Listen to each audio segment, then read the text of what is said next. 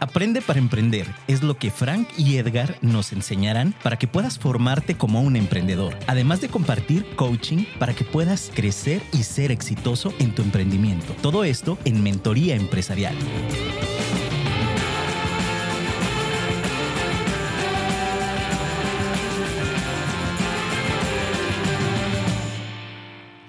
Hola amigos de Guadalajara, Jalisco y el mundo. Y el mundo. El mundo, no el mundo, como dice Edgar. es. ¿eh? Estamos mundo. aquí juntos, pero no revueltos. Mi estimado amigo Edgar Edgar Romero. Romero, de Epac Envíos y Frank Ching. de Alas Sin Fronteras. Me da mucho gusto estar de nuevo cuenta con ustedes. Y bueno, teníamos un invitadazo el día de hoy, pero le cayó auditoría. Le cayó auditoría. Y Lástima. bueno, no, no de la gacha, no es de la mala onda, sino... No, es de rutina. De rutina en Estados Unidos, este, normalmente hay algo que se llama control interno y revisan procesos, revisan eh, todo tipo de situaciones para que la empresa funcione bien. Esto sucede en las grandes empresas, en las grandes, en las empresas internacionales, pero aquellas que tienen ya muchos trabajadores, que tienen departamentos, generalmente hay ese control interno en y el llega cual de sorpresa, ¿verdad? son de sorpresa, son programadas, pero revisan procesos, documentos, eh, cómo está el departamento, pues para disminuir costos o hacer más, eh, buscar la eficiencia en los procesos. Así que te, Cómo mando- van las operaciones y todo. te mandamos un abrazo, amigo Javier, pero hoy tenemos un tema especial, mi Un estimado abrazo, Javier. Edgar, eh, que va a ser acompañamiento empresarial para la sociedad. ¿Cómo Qué ves eso? importante, qué importante está este tema para todos aquellos que buscan una sociedad, porque actualmente su empresa, su emprendimiento lo requiere. Requieres algún socio estratégico, algún socio inversionista, porque no muchas veces el socio va a ser un socio inversionista, no siempre va a haber dinero de por medio, ¿verdad? Así es. Va a haber a veces un socio estratégico, alguien que tiene algo, un conocimiento o algo, una habilidad, alguna experiencia, alguna carrera que, te, que requieres mucho, o alguien que viene a sumar, que hace lo mismo que tú y viene a, su- viene a sumar y no restar, no dividir. Así es, miren, hay, existen algo que se llaman los tipos de capitales. Por ejemplo, a veces nos asociamos con una persona que no nos da dinero, pero tiene algo que se llama capital intelectual. Es decir, es una persona como cuando van a- al concurso de Shark Tank, que algunos dicen, no me importa el dinero, me importa la experiencia de la persona. Sí, que venden su eh, en un peso, ¿no? Su, proyecto, algo así. Pero realmente, pues van a eso, van a la experiencia, la expertise le llaman ahí. Ajá, y entonces, de acuerdo al capital que ustedes van a, eh, que ustedes buscan, es la manera en la cual hay estrategias, hay una formulación en la cual un emprendedor puede asociarse, pero depende del tipo de capital que uno va a manejar. Por ejemplo, el capital intelectual que tiene que ver con los diseñadores, que tiene que ver con a niveles técnicos, con secretos eh, tecnológicos, esos cada uno de los capitales cuando una persona se asocia se debe se llama algo en lo que es el derecho comercial que se llaman acuerdos. Los acuerdos no pueden ir en contra de la Constitución y tus derechos y hay que tener muy en cuenta esto. Pero eh, los acuerdos, los acuerdos de buena voluntad, siempre y cuando sean notariados, eh, tienen validez. Ahora, el hecho de que sea notariado no significa que, eh, que tiene la excelencia. Es eh, muy importante cuando hablamos de acuerdos, es efectivamente buscar el fin. Mucha gente cuando busca eh, precisamente capital eh, material, por ejemplo, cuando hablamos de capital intelectual es la experiencia de la persona con que Sí. te quieres aliar, pero hay otro capital que es el capital material, puede ser económico, máquinas, por ejemplo. Ot- otro que es el capital eh, social. El capital social es eh, sus trabajadores, la calidad de trabajadores. Ellos tienen trabajadores o yo tengo habilidades técnicas que, que necesito para que me remanufactures, ¿verdad? Las, reman- las remanufactureras, por ejemplo, en China, hay acuerdos de colaboración, contratos de colaboración con Nike, con eh, Adidas, que no es la empresa en sí, pero ellos prestan la, todo lo que es el trabajador, toda la todo lo que es la tecnología para realizar el producto. Entonces, hay muchas zonas, pero hay otro tipo, hay otro tipo de capital que también es importante conocer, que es el capital de mercado. Hay veces que yo tengo un mercado en el cual no todo el mundo puede ingresar, por ejemplo, una televisora, eh, que es... Eh, eh, eh, tiene su- sus canales de difusión y yo, yo quiero entrar a, a anunciarme, aunque es un servicio, bueno, hay veces en que ese tipo de servicios de permitirme entrar en un mercado, eh, hay, hay que tener un acuerdo, como es el caso del uso de las licencias, por ejemplo, para México hay quien tiene una licencia y tiene un mercado determinado y a lo mejor tienen que llegar a acuerdos para eh, yo entro a esta región, tú entras en esta región, tú utilizas esta versión, yo utilizo esta versión, o yo ya estoy en un mercado en Estados Unidos, por ejemplo, y estoy llevando zapatos de Estados Unidos y a mí me interesa un eh, adorno del tenis. Eh, ¿Me explico? Yo ya estoy con Estados Unidos, vamos juntos y entonces abrimos ese mercado para trabajar en colaboración y hay acuerdos que no se pueden violar, no se pueden, ya no, tú no puedes llevar tenis eh, No. porque yo te estoy abriendo la puerta. Entonces, hay maneras en las cuales uno puede ingeniarse para poder colaborar, pero el, no solamente quiero explicarles, no solamente eh, la fuerza o la resistencia del acuerdo está en que notariemos el documento, tampoco está la fuerza en el documento en sí de, de las eh, estrategias o de los eh, puntos en, en común si no hacemos algo muy importante en la cual fallan todos los emprendedores. Cuando una persona se va a asociar, lo primero que tenemos que evaluar es evaluar la organización. Aquí hay unas preguntas y me dicen exactamente que cuáles son los requisitos para asociarme. Bueno, la primera vez, la primera, la primer requisito para asociarte es saber por qué me quiero asociar, qué tipo de capital es al cual yo le estoy eh, apostando. Y para poderlo saber, eh, otra de las cosas muy importantes es que el emprendedor debe de conocer su emprendimiento, debe de saber qué es lo que va a buscar y tener muy en, muy en cuenta qué es lo que va a encontrar al momento de, eh, de poderse asociar. Cuando no me queda muy claro, cuando desde luego el futuro siempre no, no nadie lo tiene como comprado, lo único que lo que tiene uno que hacer es una planeación prospectiva. Es decir, a medida de que yo mismo empiezo a ver, yo, yo tengo que empezar a ver tres futuros. Por ejemplo, supongamos que tú te quieres asociar con alguien. Tú A ver, buscas sí. algo, digamos, eh, potencializar mi mercado. Yo estoy, enca- estoy encajonado con mis clientes y tú te quieres encajonar. eh, tu- Quiero tu- buscar nuevos clientes, digamos. Así es, tu emprendimiento es eh, eh, mensajería. Y digamos que yo tengo un sistema novedoso en el cual yo, yo tengo la tecnología, tú no la tienes, tú tienes tus habilidades y queremos asociarte porque quieres mi, mi, mi manera de, de- de potencializar tus envíos de manera más rápida, más eficaz, Sistematizada. más sistematizada sí. para dar un mejor servicio en el cual tú como emprendedor sabes que si tienes eso vas a hacer más envíos porque te ves rebasado quizás con el movimiento de la gente, pero ya con mi sistema te puedes potencializar, aunque yo tenga algunos clientes. Pero yo tengo algunos clientes, yo manejo todo el software, pero yo no tengo tu capacidad, tu habilidad de mercado, tu habilidad de vender. ¿Ya? Entonces, en este caso es muy importante visualizar, es, yo tengo que tener una evaluación muy clara de lo que yo quiero y poder, para poder eh, entrar en un convenio, desde luego tú quieres vender más, yo quiero vender más, y entonces ponemos, lo primero que yo tengo que hacer es algo que yo he enseñado mucho, que es la visión, es decir, mi organización, ¿qué quiere? Y entonces yo, como el otro emprendedor, lo primero que tenemos que hacer, porque el convenio es como muy estándar, hay abogados que nos, o sea, el, el- el notario ya sabe qué hacer, el abogado ya sabe qué hacer, pero cuando vamos a asociarnos, eh, lo- ese es el error. Tenemos que valorar qué quieres. Te- conocer la visión de la otra persona. Así es. ¿Qué quieres? Porque a partir de que de yo saber qué quiero, entonces podemos una, eh, podemos anticipar problemas. ¿ah? Porque mi visión es, desde luego, lo que vamos, el punto de encuentro es crecer, Sí, ¿verdad? ese, ese es el, el fin común. el punto de encuentro. Ese es, todos queremos crecer, pero, pero ¿cómo quiero crecer? Mis valores. En una ocasión yo hablé de la visión y lo que somos determina lo que hacemos y lo que hacemos determina el lugar en donde estamos. Entonces es muy importante hacer tres valoraciones del emprendedor, tres valoraciones de mi socio. Primero, eh, ¿cuál es su visión? ¿Qué es lo que quiere?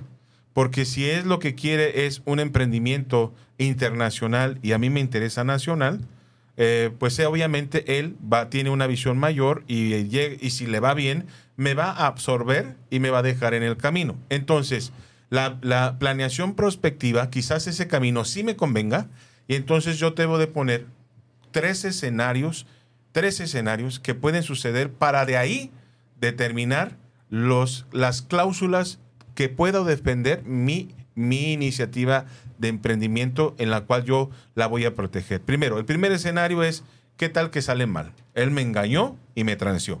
El primer escenario es uno negativo drástico. Él Ver- me engañó. el ver lo negativo, Sí, primeramente. que Tengo que poner ahí mi escenario. Él me engañó, es una persona perversa, me quiere robar. ¿verdad? Segundo, el segundo escenario, uno regular. Eh, las condiciones de mercado no, son, eh, no, nos, no nos son favorables. Coincidimos, pero el mercado no funciona bien. Como ese escenario, ¿cómo lo vamos a enfrentar? Vamos a tener paciencia, vamos a tener tres años, ¿verdad? Este, vamos a, a eh, fíjense bien cómo el, el escenario me va a decir a mí las cláusulas que pueden suceder en ese escenario, ¿verdad? Y el tercero es el viento en popa. Nos va súper bien. Y entonces nos va súper bien, ¿qué va a pasar? Si nos va súper bien, entonces puede ser que yo pueda decir, te compro el sistema. Pero también para mí puede decir, me quiero separar. Porque, ¿Qué es lo que pasa comúnmente, no? Sí, Cuando les va muy bien, de repente pasa eso, que las sociedades se separan, se dividen.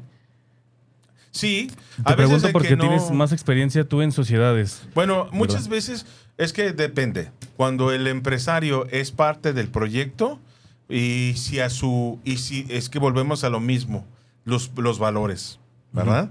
Volvemos a lo mismo, saber el proceso de emprendimiento. Si yo soy como un emprendedor que neces que yo mi, mi- mi visión es crecer y yo veo que mi emprendimiento puede, mi, mi fortaleza de mi programa es más fuerte de lo que tú me das, porque al momento en que nos unimos, yo permeo tu, o sea, yo voy a dejar algo de ti.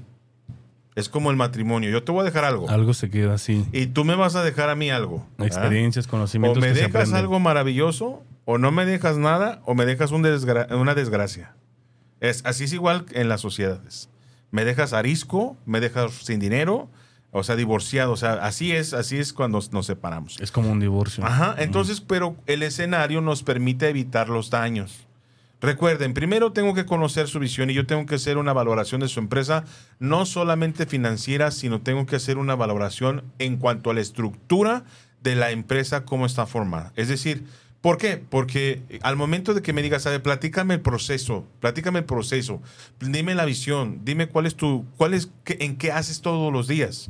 Y, y cuáles son tus valores. O sea, eh, y, él, y eso es una parte muy importante, no solamente el área financiera. Porque una vez que yo ya tengo los escenarios para determinar las cláusulas que yo voy a poner en mi documento, porque el abogado no, no sabe lo que te estoy diciendo. El abogado no. Te- tú tienes que saber de qué te vas a proteger. ¿Sí me estoy dando a entender? Sí, porque solamente tú sabes lo que quieres proteger, Así es. lo que a ti te interesa proteger. Y, y cuando hablamos de la visión de la planeación prospectiva, te estoy dando tres escenarios para que tú defiendas los tres casos que pueden pasar, que él sea un sinvergüenza, que las condiciones de mercado o que el, em- el- el asociarnos no funcionó bien, Ujú. ¿sí me explico? Por diferencia de caracteres que también puede suceder a la hora del emprendimiento. Y número tres, que las cosas vaya viento en pompa y diga, encontré un sistema mejor con el que te asociaste, más económico, más barato o un socio que me oferta una mejor opción de negociación, que es Sí. válido. Y no se trata de... Entonces, yo, por ejemplo, del sistema, como puede llegar a suceder, yo te digo, yo, eh, yo por, por- por ejemplo, me defendería en cinco años no te puedes, no te puedes ir. Y si Así te es. vas antes de cinco años, me tienes que pagar una cantidad impresionante. Entonces dices, no me puedo ir en cinco años para dejarme crecer, para aprender de ti. Y si te quieres ir, bueno, te puedes ir, pero me tienes que pagar. ¿Sí me sigue a entender? Entonces, esto es muy importante porque muy pocas personas saben esta cosa y se asocian así como... como A palabra. A de, de palabra. palabra a palabrados. Muchas veces son amistades. Me ha pasado que a muchos amigos se han hecho socios sin tener este ningún documento. Una sociedad puede ser incluso hasta de un local, digamos, de venta, algo sencillo. No puede ser algo, a lo mejor no es algo grande. Pero siempre suceden eh, eh, malentendidos cuando no hay un documento previamente donde se estipulen las, los peores escenarios, los Por ejemplo, escenarios regulares y los buenos escenarios. Eso que acabas de mencionar, ¿en qué escenario va? Este escenario, El que no hubo acuerdos. en el que no hubo acuerdos escritos. Es- yo creo que ahí entran los peores, a- a- a la- el escenario del peor. No, de el todos. segundo. En el segundo escenario. El segundo escenario es que el mercado no nos da o que no nos entendemos bien. ¿Sí me entiendes?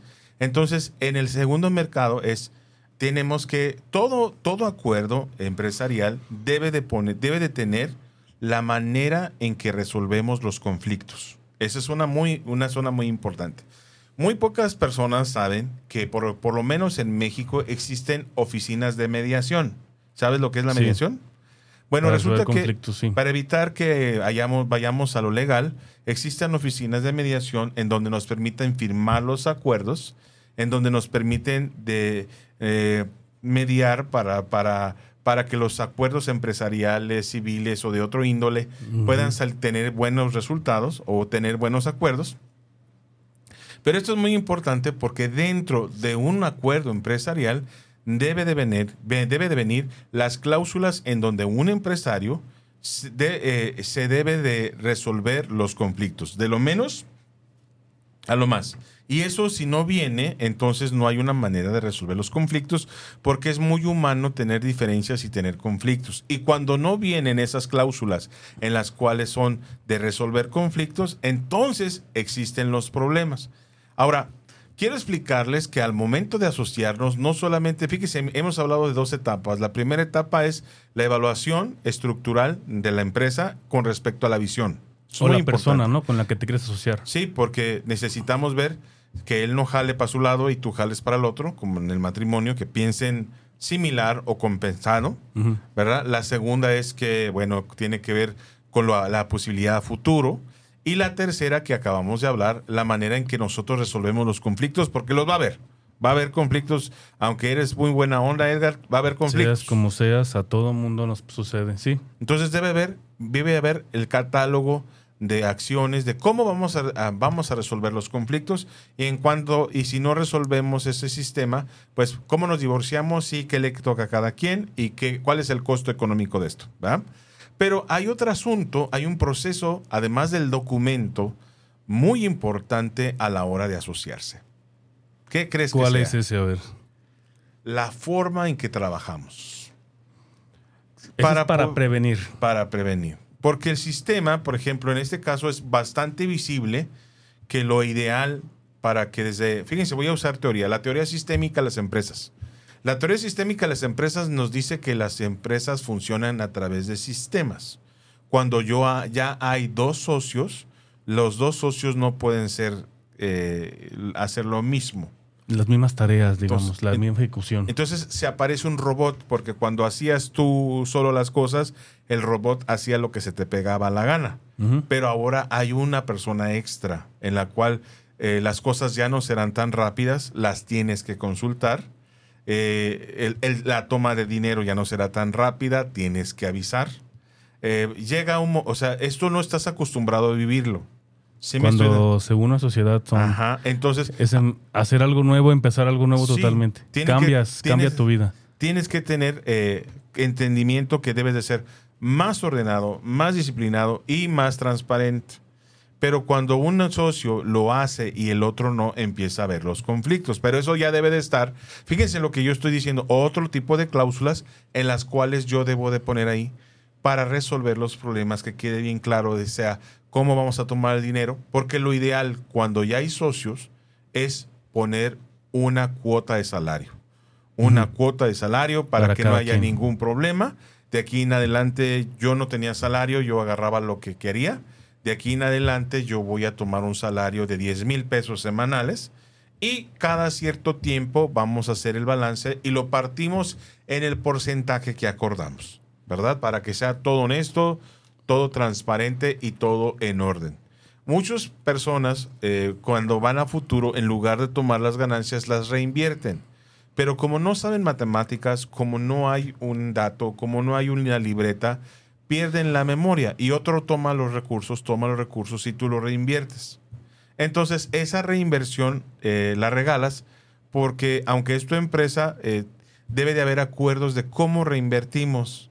Porque a la hora de los trancazos yo tomé el dinero, tú reinvertiste, ya es injusta la repartición y es complicado, es complicado Sí, me saber qué me toca a mí o qué me toca o qué no me toca. Así me estoy dando a entender. Entonces, esas cosas también de reinversión debe de ser en el mismo porcentaje que estamos acordando la ganancia para que ese porcentaje vaya creciendo. Y dentro de eh, el, el- el escenario que es el mejor de los escenarios, en donde nos va súper bien y te digo, Edgar, ya no quiero 30, quiero 40. Y tú puedas decir, no hay ningún problema, usted puede venir al 40. Pero yo no quiero 50, ahora quiero 60, digamos. Pero digamos, tú puedes decir, está bien, pero tienes que invertir tanto, o me tienes que pagar tanto, o tienes que hacer ciertas cosas para ganar más. o hacer algunas tareas que no tenía, digamos. Así algunos, es. Entonces tienen que llegar a puntos de acuerdo si es que lo hay, o que tú, tú este, tu documento, tu acuerdo diga prácticamente entramos así y no puedes crecer. Pero cuando hay, cuando no puedes crecer, ¿qué va a suceder con, con la sociedad a futuro? Pues no hay una motivación para el socio. Eh, siempre debe haber algo compensado, yo creo, un porcentaje según las habilidades y la dirección de cada uno de lo que va a hacer en su actividad y también compensado. No siempre tiene que ser, muchas veces se cree que entra un socio y tenemos que ir siempre al 50-50. Hay veces que no. Yo creo que hay veces que según las actitudes, habilidades, la expertise de cada quien, se pueden definir porcentajes. Y eso habla de ser justos, ¿no? También, de ser justos en cuanto a los porcentajes. Pero todos vamos por una motivación de un crecimiento. Si se establece que siempre toda la vida va a ser, digamos, tú 30%, yo 70%, y así tengamos eh, siempre toda la vida eh, más ingresos y crezcamos un 30% la utilidad de la empresa, así te quedaste, eh, creo que se podría quedar satisfecho, pero también llegará el momento en el que va a decir, oye, yo quiero un poquito más. Ahora díganme, en ese escenario que estamos, estamos hablando del viento en popa, porque estamos hablando que nos está yendo bien. A ver, platícame, Edgar, piensa, ¿cómo haríamos un acuerdo?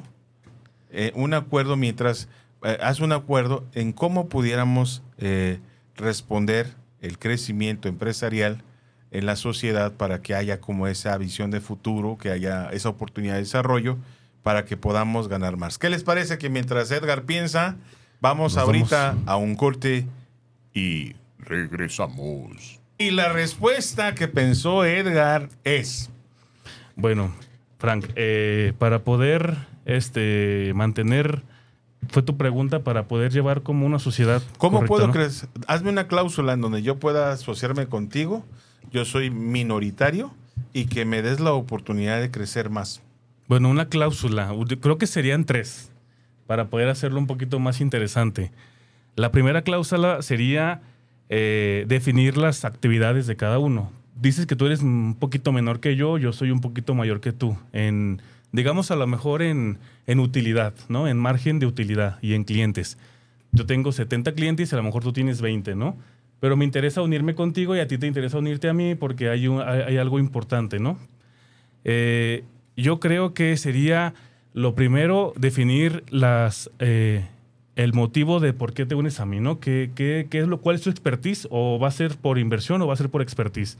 Y definir los papeles de cada quien. El segundo sería establecer este, un porcentaje de utilidad acorde a lo que cada actividad tiene uno y, al, y a lo que con lo que llegas. Pues si llegas con 20 clientes, yo tengo 70, a lo mejor te va a representar más, más ingreso a ti, llegar con mis 70 o- y tú con tus 20 clientes. Entonces, a lo mejor hacer un, un, este, un, un balance justo de utilidad de porcentaje. Y el tercero sería, como tercer cláusula, eh, definir eh, los peores escenarios en donde nos, cómo podríamos, estoy hablando cláusulas así rápidas, ¿no? Y son pocas tres para definir a una sociedad, pero un escenario en el cual nos podríamos separar y este, cuáles son, eh, en qué escenario nos podríamos separar y en, cuánto tiempo y si tiene que haber algún, este, pues multa se llamaría, algún de- de efectivo de dinero, pues definirlo para que por lo menos estemos un cierto tiempo juntos y poder llevar a cabo la visión que tenemos. Bueno, yo les voy a dar mis opciones de cómo hacer una cláusula para que el socio pueda tener mayor eh, porcentaje de utilidad. Número uno, como dice Edgar, coincido con Edgar, es el da el 70% porque tiene capital material, capital intelectual, capital de mercado. pero yo tengo el 30. Entonces yo puedo, si yo quiero aumentar, la cláusula debe decir, yo puedo aumentar después de cierto tiempo. Porque él tiene que tener derecho a cinco años por lo menos o tres años, debe, debe haber ese, candado en donde él tiene que, como se asoció conmigo, pues tiene que tener una ganancia. Pero yo también estoy aprendiendo, estoy, estoy parte de la empresa, entonces él me va a poner un candado en donde tres años estamos así, ¿verdad? Pero pudiera ser que después del tercer año dice, bueno, ya hay oportunidades de crecer, porque no te quiero perder, porque también yo tengo que tener, a lo mejor yo también quiero el 80. Entonces, la idea es, por ejemplo, es eh, aumentar el capital. Cuando estamos hablando de una de un convenio, también estamos hablando ya de una sociedad y las socie- sociedades tienen acciones, ¿verdad? En donde me da derecho a comprar eh, acciones, pero también hablan de capital fijo y capital variable. Entonces, Sí. métele más capital a la empresa y tienes más derecho a, a las utilidades. Pudiera ser una de esas. Otra de las opciones es, vamos a mantener el margen 70-30, pero existen bonos, esos bonos extra en la empresa van a ser para aquellas personas que le den valor a la empresa. Por ejemplo, estamos soci- somos socios Edgar y yo, pero yo que soy el minoritario, debido a mi calidad de trabajo, logro un contrato importante. Y al momento de traer un logro importante, desde luego él va a ganar más. Y ya no es como parejo decirle, oye, yo lo traje, son es, es 3 millones de pesos y yo lo traje. Así es. Entonces él, de ese contrato, hay ya una cláusula en donde contratos importantes, después de cierta cantidad, yo puedo tener un acceso a un bono. Y eso me permite crecer y nos da como equilibrio, estamos 70 y 30, pero yo gano bonos. Gano bonos de, los, de lo que le doy valor a la empresa. También él, en su, en su manera, puede tener acceso a los bonos. Estamos 70 y 30. Él trae el, el importante eh, empresario o, contrato y yo, pues obviamente, pues yo hago lo mío. Él va a decir, "Ah, es que yo lo traje. Ah, claro. Entonces tienes, sigues ganando igual, pero tienes un bono porque es tu derecho, tú lo trajiste, le agregaste eh, valor. Yo estoy ganando por haberlo traído mi mismo porcentaje, pero es justo que haya un bono. Y es que ese- son, no dejan de ser incentivos, ¿no? Sí, como un incentivo empresarial que pocas veces lo hacemos, pero que sí es importante considerar, porque una de las cosas que hace sentir que una persona carga a otra es esa manera en que yo estoy haciendo las cosas, yo estoy dándole valor y el otro no. Porque a veces muchas personas en América Latina se asocian y se arranan porque dicen, no le voy a dar a ganar a él. Sí, como los cangrejos, ¿no? Quieren ir para atrás en vez de eh, avanzar, porque se cree que la sociedad en América Latina este, que es perjudiciable. Casi siempre se cree que, que va a haber un fracaso en la sociedad. Y creo que es algo que tenemos que desarrai- desarraigarnos. Hace poco, ¿recuerdas que estuvimos en Monterrey? Tuvimos este, unas pláticas y nos comentaban que las sociedades son buenas. Entonces, y tú dices, bueno, pero yo creía que eran malas, ¿no? Yo creía que... Y nos explicó la manera de cómo poder hacer buenas sociedades. Y creo yo que las sociedades son, son buenas cuando sabes con quién la persona correcta, indicada, bien estudiada, bien valorado, su trabajo, su persona también, porque una cosa es su trabajo, no su empresa, como lo decías bien, pero también su persona. ¿Quién es, es. él? Conocer a esa persona bien. A veces no se puede conocer muy bien porque... Y hay veces que son tan, tan conocidos que son hasta familiares y amigos. Y ahí también hay un riesgo, ¿no crees? Sí, así es. Pero todo está en la habilidad que tengan para crear acuerdos. Los acuerdos empresariales, las cláusulas. Son los acuerdos. Ahora, ¿no? eso no, no es como, no se puede uno eh, decir que es todo. Tienen que tener la habilidad para leer a la persona, de ir a su negocio, de ver cómo piensa, de ver que, este, cómo está trabajando, qué realmente le van a aportar y reconocer realmente que yo voy a hacer ciertas cosas y él no va a hacer ciertas cosas. Entonces, y a medida que ya eh, eh, empiezan a trabajar, hay una fase de, de sociedad muy importante que es la, la nueva organización, porque tu organización era de una manera cuando eras la cabeza, pero ahora cuando son dos va a actuar de manera diferente.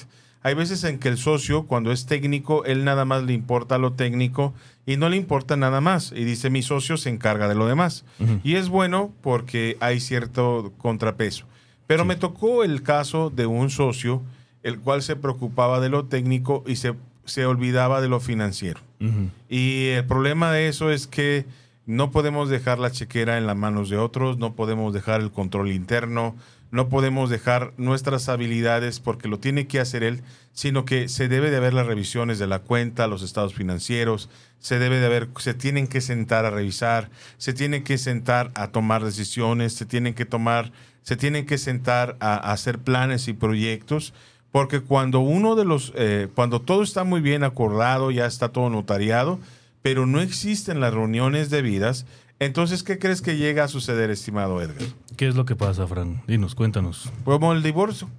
Eh, Porque empieza a cansar. Y esa falta debe de estar en las mediaciones, debe de estar en los documentos en donde me es mi obligación el que yo deba eh, anotar y registrar todos esas, eh, motiva- es- esos acuerdos en los cuales nosotros trabajamos para que esto tenga un, un- un buen fin, porque el dialogar en las empresas es de suma importancia, el revisar, el innovar, como la semana pasada estábamos hablando con Cindy de Colombia, la importancia de innovar, la importancia de encontrar los errores, de buscar el margen de error que sea mínimo, que los costos sigan disminuyendo, que seamos más eficientes. No solamente va a ser la cosa de que vendamos más, o sea, nuestros gastos operativos tienen que estar una, una constante hacia abajo. Hay que reducir los nuestros gastos, los procesos, costos, la manera en que evaluamos mejorar los procesos. la tecnología, cuáles son nuestros indicadores. Nos hace, cuando ya te están trabajando con una persona, los dos deben de pensar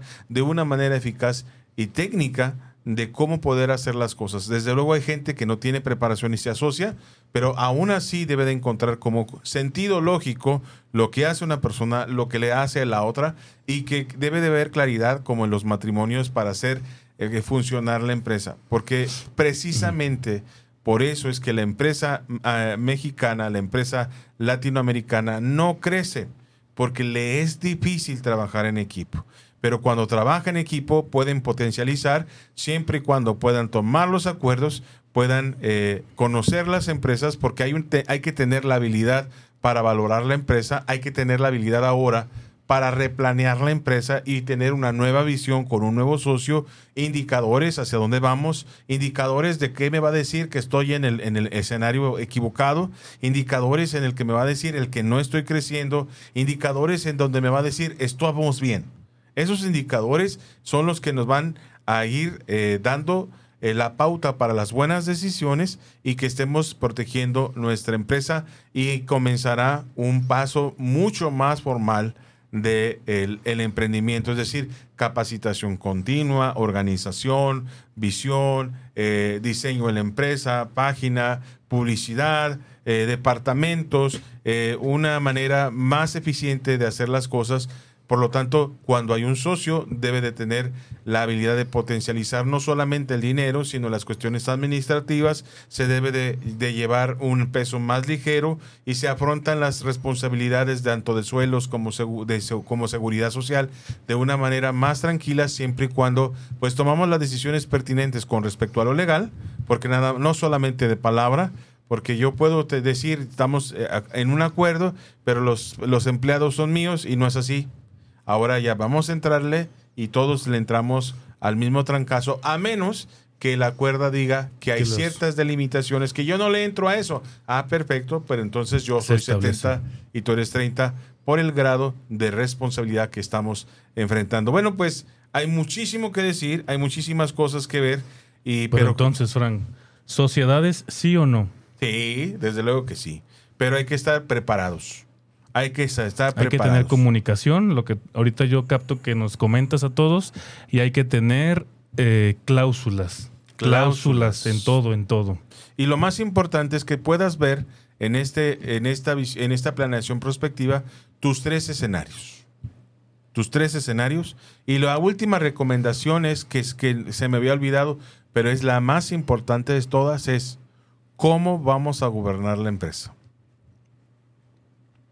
Esa Sí. cláusula es eh, eh, eh, eficaz. Hay, un, hay una clave de gobierno en las empresas que tiene que ver con un control de mando. Hay un visionario, hay uno que tiene poder y hay un administrador. Esos tres elementos, si la, si la empresa no tiene, no se metan en problemas. Tiene que tener visión porque debe de ir Hacia dónde va. hacia dónde va Ujú. y hacia mejoras. Tiene que tener administración porque debemos de ver procesos, eh, el, el punto de equilibrio, eh, todos estos datos deben de saberlo. O sea, los dos deben de saberlo. Y el tercero, que es poder. Es decir, que hace y, y tiene la habilidad de gestionar los cambios y los acuerdos. Porque he visto un montón de empresarios salir y chocarla eh, cada reunión, pero nadie hace nada. Tiene que ver como ese proyecto de gestión en donde nosotros generamos los cambios y los compromisos son realidad. Por eso las reuniones, por eso los indicadores, por eso eh, a mucha gente no le gustan los formatos y ese tipo de cosas. Cuando no saben, es papeleo y es, no, tiene, no tiene importancia. Pero cuando hay un visionario, cuando hay un proyecto, cuando hay indicadores, cuando sabemos qué es lo que queremos, pues aunque no esté muy bien presentado, pero sabemos los pasos que queremos que a eso se le llama el proceso de gestión de cambio. Es decir, nosotros gestionamos los cambios y hay muchas metodologías en las cuales nos ayudan a generar los cambios, ver los indicadores y los compromisos que asumimos, sobre todo Project Manager, que yo les recomiendo Project Manager, que es un Excel, pero es, una, es un formato muy sencillo en el cual nos dice los responsables, el tiempo, las horas, qué cosa con precisión, y luego nos reunimos para valorar si se hizo o no se hizo, si valió la pena lo que hicimos o no, y eso nos da pie para valorar nuestras acciones sin personalizar los errores, porque a medida que no usan los instrumentos de gestión, lo que hacemos es buscar culpables, empezamos a faltarnos el respeto, y cuando ya entre los socios se faltan el respeto, pues ya no tiene caso porque eso nos está diciendo que ya eh, ha llegado el ocaso de nuestra asociación. Así que hay mucho que hablar. Hoy hablamos de un tema sumamente importante. Eh, esto normalmente es un tema muy caro. Sí, y aquí fue para gratis, gratis para toda la audiencia. Ustedes eh, fueron selectos para este tema. Sí, así que me da mucho gusto haber estado con ustedes aquí, mi amigo Edgar, el emprendedor de EPAC y Frank Ching de Alas Sin Fronteras. Nos dio muchísimo gusto platicar con, ustedes. Busquen sus socios, busquen su visión, sueñen y hagan las cosas posibles. Nos vemos. Hasta la próxima.